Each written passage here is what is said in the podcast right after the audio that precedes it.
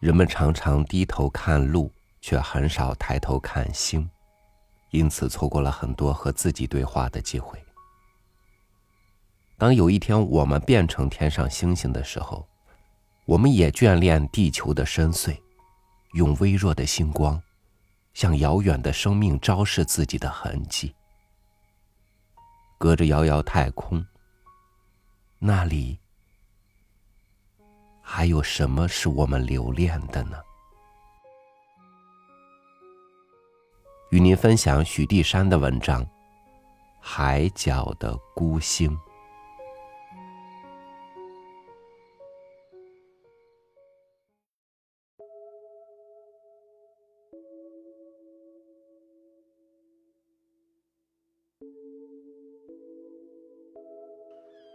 一走进险边看浪花怒放的时候，便想起我有一个朋友，曾从这样的花丛中隐藏他的形骸。这个印象，就是到世界的末日，我也忘不掉。这桩事情离现在已经十年了，然而它在我的记忆里却不像那么久远。他是和我一同出海的。新婚的妻子和他同行。他很穷，自己买不起头等舱位。但因新人不惯行旅的缘故，他乐意把平生的积蓄尽量的倾泻出来，为他妻子订了一间头等舱。他在那头等舱票的佣人格上填了自己的名字，为的是要省些钱财。他在船上哪里像个新郎，简直是妻的奴隶。旁人的议论，他总是不理会的。他没有什么朋友，也不愿意在船上认识什么朋友，因为他觉得同舟中只有一个人配合他说话。这冷僻的情形，凡是带着妻子出门的人都是如此，何况他是个新婚者。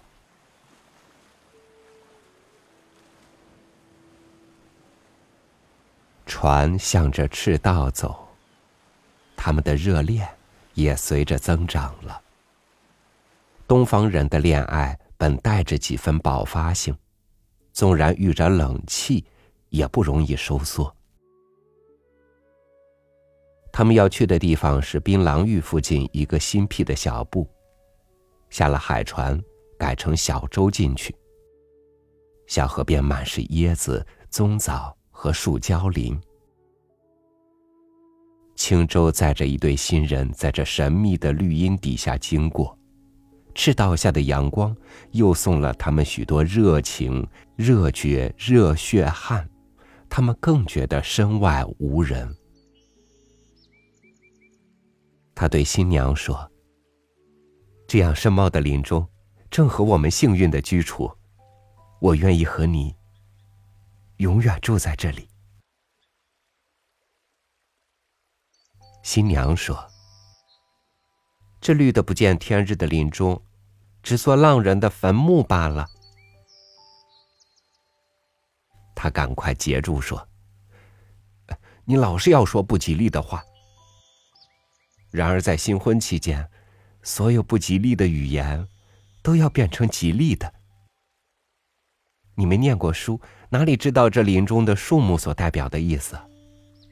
书里说啊，椰子，椰子是得子息的灰石树，因为椰子就是亚子。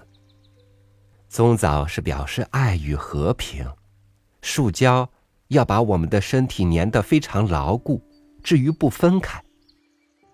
你看我们在这林中，好像双星悬在鸿蒙的苍穹下一般。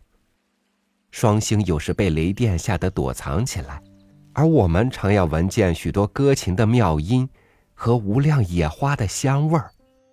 算来我们比双星还快活多了。新娘笑说：“你们念书人的能干，只会在女人面前搬弄唇舌罢了，好听极了。听你的话语，也可以不用那发妙音的鸟儿了。”有了别的声音，倒嫌嘈杂嘞。可是，唉，可是，我的人呐，假使我一旦死掉，你要怎么办呢？这一问，真是个平地惊雷嘞。但不晓得新婚的人何以常要发出这样的问？不错的，死的恐怖，本是和快乐的愿望一起来的呀。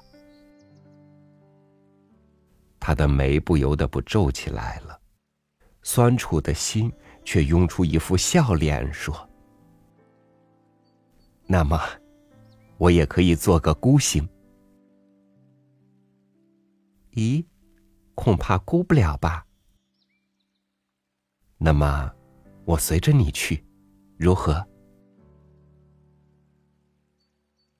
他不忍看着他的新娘，掉头出去，向着流水。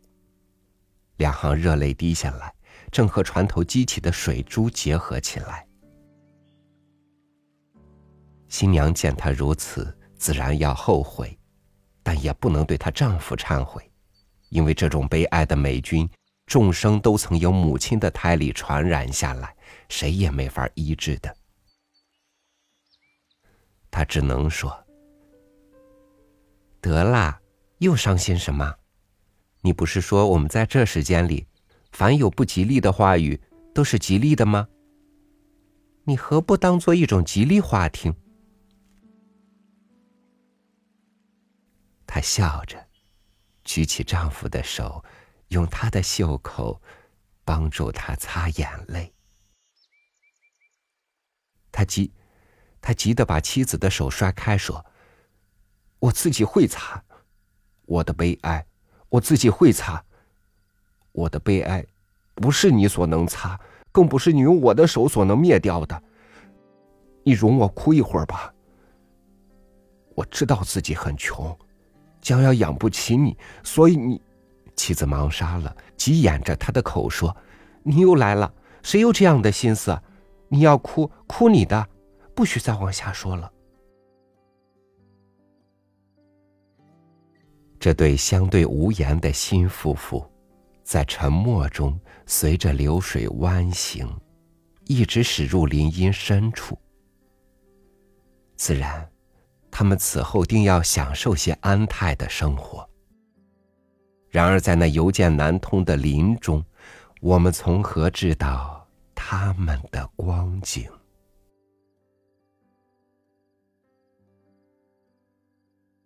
三年的功夫，一点消息也没有。我以为他们已在林中做了人外的人，也就渐渐把他们忘了。这时，我的旅期已到。买粥从槟榔屿回来，在二等舱。我遇见一位很熟的旅客，我左思右量，总想不起他的名姓。幸而他还认识我，他一见我便叫我说：“罗俊，我又和你同船回国了。你还记得我吗？”我想，我病得这样难看，你绝不能想起我是谁。他说：“我想不起，我倒想起来了。”我很惊讶，因为他实在是病得很厉害了。我看见他妻子不在身边，只有一个咿呀学舌的小婴孩躺在床上。不用问也可断定。那是他的子息，他倒把别来的情形给我说了。他说：“自从我们到那里，他就病起来。第二年，他生下这个女孩，就病得更厉害了。唉，幸运只许你空想的。”你看他没有和我一同回来，就知道我现在的确是成为孤星了。我看他憔悴的病容，委实不敢往下动问。但他好像很有精神，愿意把一切的情节都说给我听似的。他说话时，小孩子老不容他畅快的说。没有父母的孩子，格外爱哭，他又不得不抚慰他，因此我也不愿意扰他，只说。另日你精神清爽的时候，我再来和你谈吧。我说完，就走出来。那晚上经过马来海峡，船震荡的很，满船的人多犯了海病。第二天，浪平了。我见管仓的侍者手忙脚乱的拿着一个麻袋往他的仓里进去，一问，才知道他已经死了。侍者把他的尸体洗净，用细台布裹好，拿了些废铁、几块煤炭，一同放入袋里缝起来。他的小女儿还不知这是怎么一回事。只咿呀的说了一两句不相干的话。他会叫爸爸，我要你抱，我要那个，等等简单的话。在这时，人们也没工夫理会他、调戏他了，他只独自说自己的。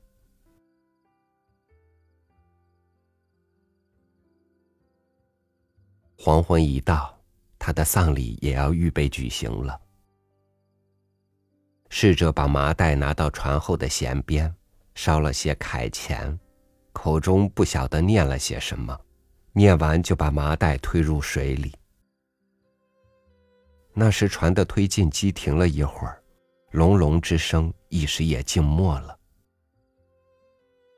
船中知道这事的人都远远站着看。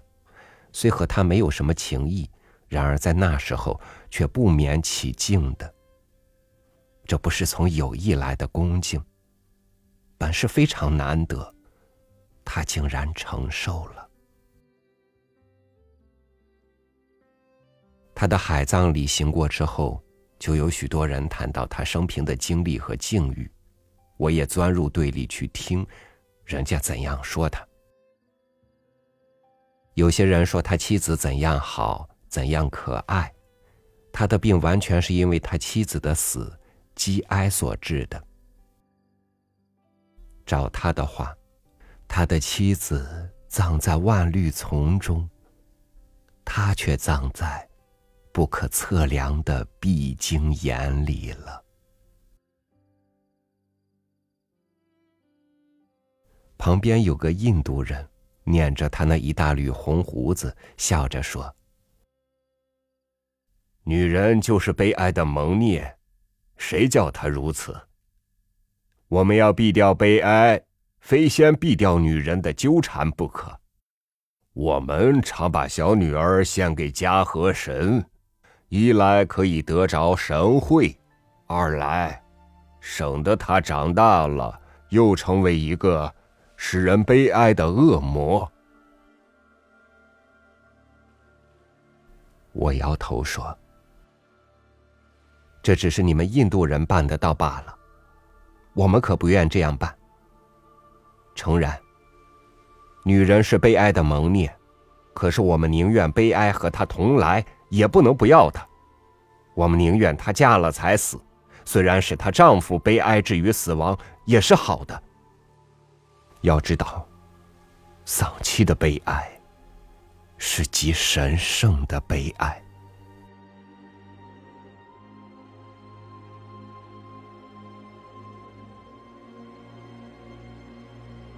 日落了，蔚蓝的天多半被淡薄的晚云涂成灰白色，在云缝中隐约露出一两颗星星。金星从东边的海崖升起来，由薄云里射出它的光辉。小女孩还和平时一样，不懂得什么是可悲的事。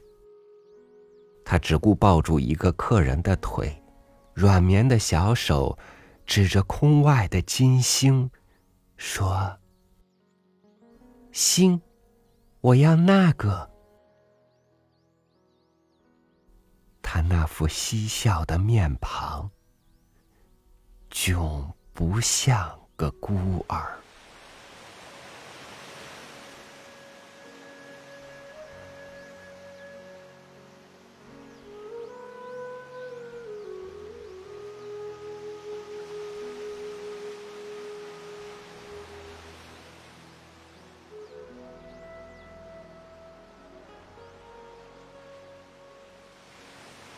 生命像一艘航船，我们满怀希望出发，向着最美的憧憬。